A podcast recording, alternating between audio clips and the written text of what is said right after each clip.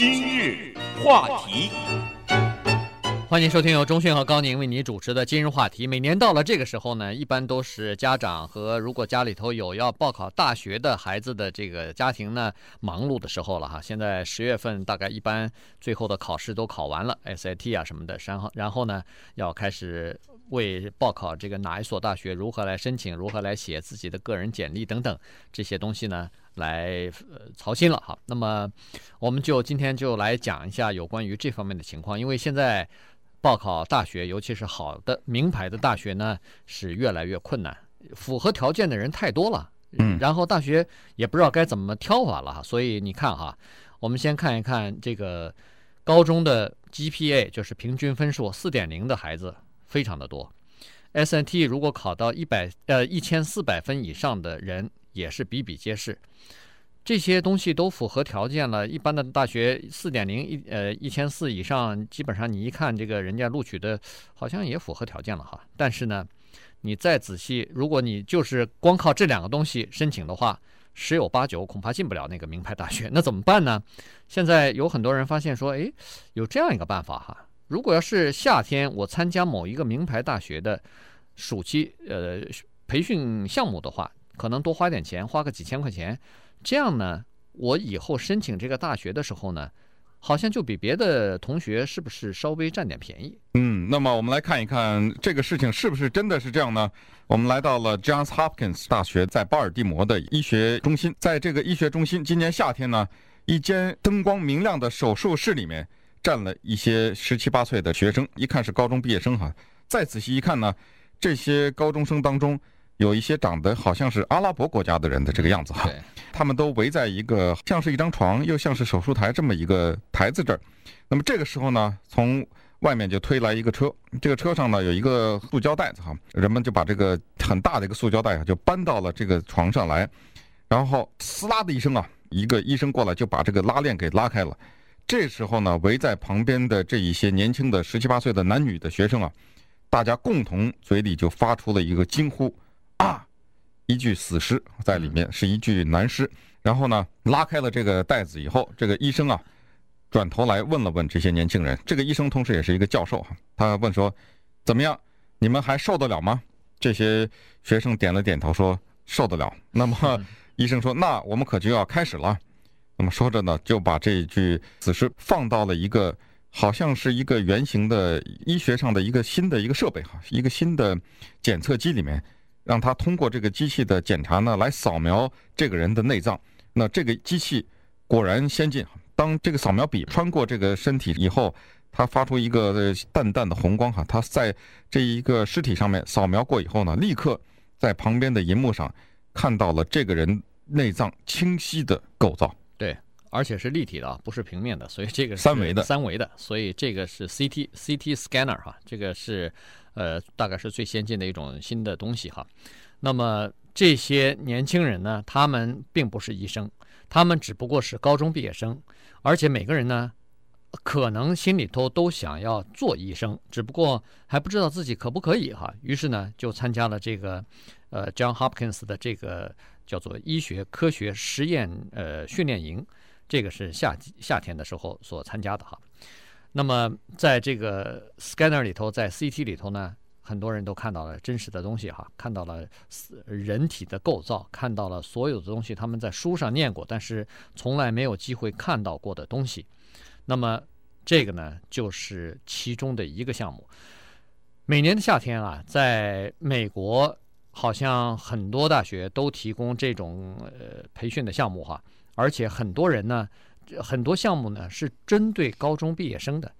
呃，这个高中生如果去参加了这些项目之后，如果他表现比较好，如果他在真的大学的校园里边又上了大学的课程，而且呃体现出他的竞争能能力来，体现出他可以应付这些大学的课程的话呢，那么在秋季入学的时候，那很可能这个录取办公室的一些呃官员，还有他上课的一些教授呢。就可以帮他写个推荐信。那么本校的教授写的推荐信呢，往往起的作用是相当神奇的。嗯，那我们再说到刚才在那个实验室里面，不是围了一些十七八岁的男女的学生吗？其中有一个十七岁的女孩子，根据她这个名字来判断呢，她好像是一个中东人哈，她叫 Mace Yeo Bakir 哈，她呢实际上是来自于阿拉伯联合酋长国。联合大公国，大公国哈，它来自于这个阿拉伯联合大公国，它是一个极其富有的家庭哈。它实际上以前呢，去年曾经在首都华盛顿的一个著名的大学乔治城大学，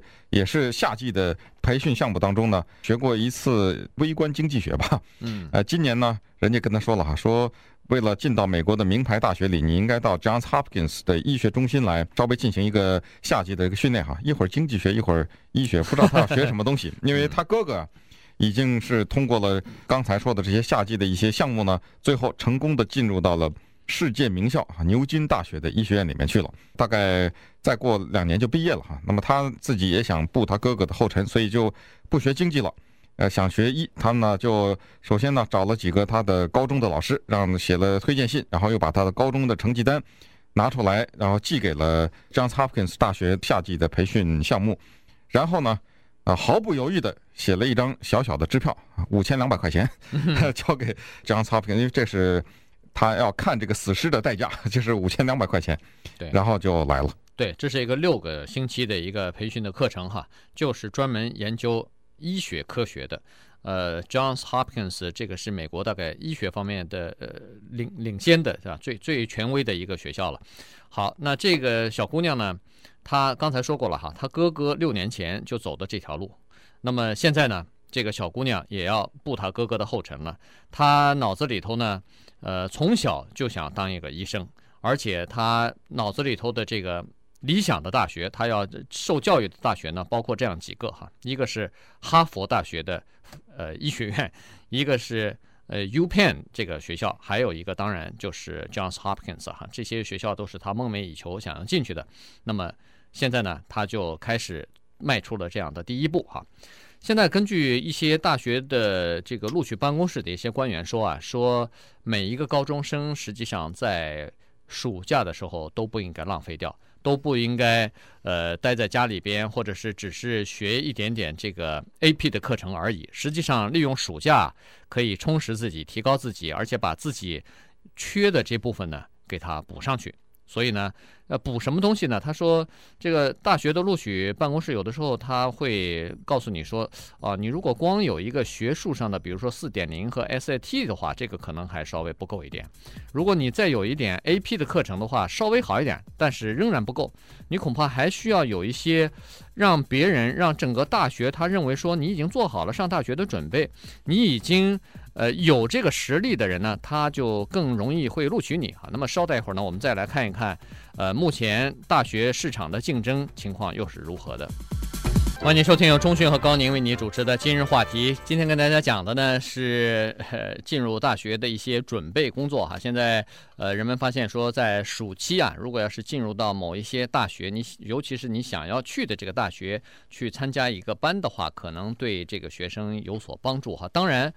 每一个大学都说，你参加了他们的暑期班的话，并不能保证你在申请的时候可以被录取，因为绝不要以为说你可以用钱，你你自己认为五千两百块钱，什么六千多块钱，这算很多哈。对这个名牌大学来说，这是一个非常小的钱。他说，你千万不要以为用这个暑期班就可以当个敲门砖，就可以进入到你所要进入的学校。嗯，呃，你想想看，在哈佛大学，呃，每年差不多都有两万名。来自世界各地的，这都是最优秀的学生哈，呃，去争取那个一万六千个 空缺，一万六千个新生的名额，呃，录取率可能只有百分之呃八、百分之七这样的情况。那你想想看，这里边有多大的竞争？那么你参加过没有参加过暑期班呢？据哈佛大学的这个录取办公室的官员说，并不重要。嗯，所以呢，这些家长也好啊，或者说学生，甚至一些名牌大学呢，他们玩真的了哈。就是说，他是有这个暑期班，当然他是说这个暑期班不是说你一上了就容易上我这个大学，但是他开出这个东西来干嘛？那不就是让这些高中生来吗？呃，所以这个有点小有一点掩耳盗铃的意思哈。一方面你说哦，这个东西上不上？这个暑期班跟我这个录取没有关系啊，那么另一方面呢，大开夏季的这种班哈，其中这都是动真的。我们看到哈，他让你解剖死尸，他让你真的设计一个美国的外交政策。那这个你想想，他像乔治城这样的大学，他在外交国际关系这方面是很有名的。对，他真的拿这个教授出来，他跟你一起研究、模拟设计一个，比如说中东和平的一个方案，让你介入进去。很多大学开设像海洋研究实验室，他让你整天在一个暑假里跟海豚在一起生活，然后研究海豚的习性，最后写一篇文章。有什么癌症研究中心啊，让你去写调查报告的种种啊，越来越多的名目繁多的。这样的夏季的项目，让学生呢过一个非常充实的夏天。所以，差不多每一年啊，有三万多高中生呢花钱去参加这种夏季的特殊的这个项目哈。各个大学的项目呢也是八仙过海，而且他们收费啊也都不一样。比如说在东部一个名校叫做天主教大学哈 （Catholic University） 呢，他们有一个非常有名的叫夏季辩论特别班，你去参加去学习辩论。哈佛大学专门给外国学生开了一个。写作强化班，当然还有这个 Johns Hopkins，刚才说的以医学而著名的这所东部的名校呢，它也有一个法律这方面的一个补习班哈，所以大家都在来争抢这个市场，而价钱呢，从一千多块钱到五千多块钱不等。呃，那么这这里头有几个东西哈，学生这个学校的官员呢是说这里头和夏季呃和秋季的录取没有任何关系，但是学生呢认为说，至少学生家长认为说这个钱呢有的时候还是应该出啊，这是两个方面。第一个呢就是说让自己的孩子啊自己到那个大学里边去体验一下，你到底喜欢不喜欢这个校区，喜欢不喜欢这个大学哈？有很多孩子没有生没有去过之前呢。抱着很大的好奇或者是这个理，就是期待哈去了，结果你生活了几个星期之后，你突然发现哦，其实这个大学我可能不太喜欢，或者说有人想上医学院，这个是一个非常重大的决定和重大的投资啊。如果你突然发现你在这个六个星期的实验室里边，或者是在这个解剖室里边，你觉得你不太喜欢这个这个行业的话，那你完全不需要赶快去念那个医学院去嘛，你可以改其他的。呃，科目去啊，因为这都是高中生嘛，所以这个呢，对家长来说，他说是值得，这是第一。第二呢，就是说这些孩子啊，在念暑期班的时候，他有机会接触到那个大学的录取办公室的官员，有的时候可以会给这些官员留下一些印象哈。呃，这个呢，可能会对学生呃学生录取或者是申请这个学校呢。呃，有一点点占一点点便宜和优势，当然这个是没有一个具体的统计，说是呃参加暑期班的这些学生在申请学校的时候到底有多少人呃呃可以被录取，这个没有任何统计，但是人们说参加了以后呢，对申请这个学校总是占些优势吧？对，这里面还有一个可以说投机取巧的地方啊，或者说至少是家长希望能够得到的，花这个几千块钱，那就是。他去参加这个项目的夏季的补习班呢，这些教授有的时候为了吸引你，他都是非常有名的教授，他们希望能够获得这个教授的一封推荐信。当然，教授呢，他在整个夏天哈跟你生活了六七个星期以后呢，也有一些学生给他留下了极其良好的印象。你比如说东部的名校北卡罗来纳的 Duke，他有什么写作班，一千四百七十五两个星期。那么，假如你在这个写作班里经过两个星期的训练以后，你写出了一篇非常好的文章，教授看了很高兴，他给你写篇推荐信，这是他很愿意的事情。对，你拿了这一封推荐信可就了不得了，因为这不再是你的一个高中的老师的推荐信了哈，这是 Duke 大学的一个著名的教授的推荐信，还有 Georgetown 的国际关系项目哈，是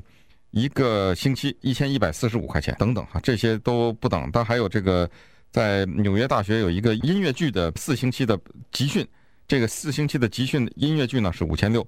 不要忘了为什么是纽约大学设计这个，走两步就到百老汇了，